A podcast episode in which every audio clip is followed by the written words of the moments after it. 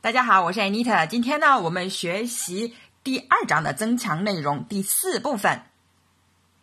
中心句是：The traffic is heavy this morning. The traffic is heavy this morning. 今天早上交通很拥挤。下面，请试着说出接上面中心句的三种情况。逆向车流很顺畅。Cars going in the opposite direction are moving smoothly. Cars going in the opposite direction are moving smoothly. The opposite direction 呢，就是另一个方向，逆向。 前面路段正在施工。The road is under construction down the road. The road is under construction down the road.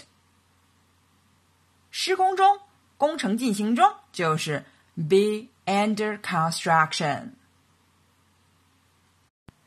摩托车陆续超过我们。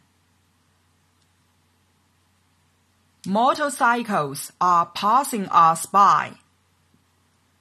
Motorcycles are passing us by. 什么什么赶超我们呢？就是 pass us by。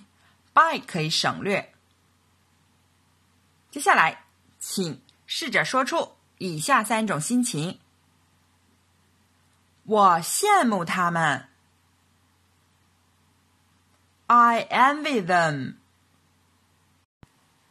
也可以用 be envious of，说 am envious of them。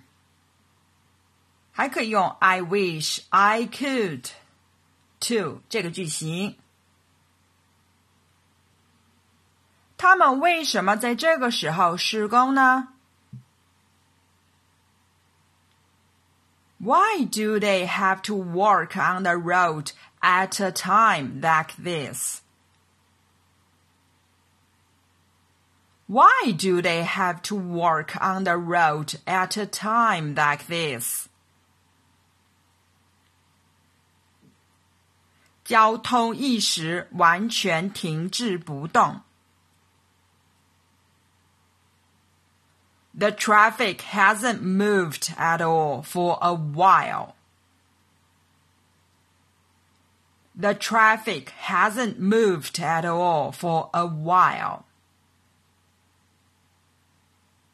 好啦，今天的内容就到这儿啦，谢谢你的学习，下一课见。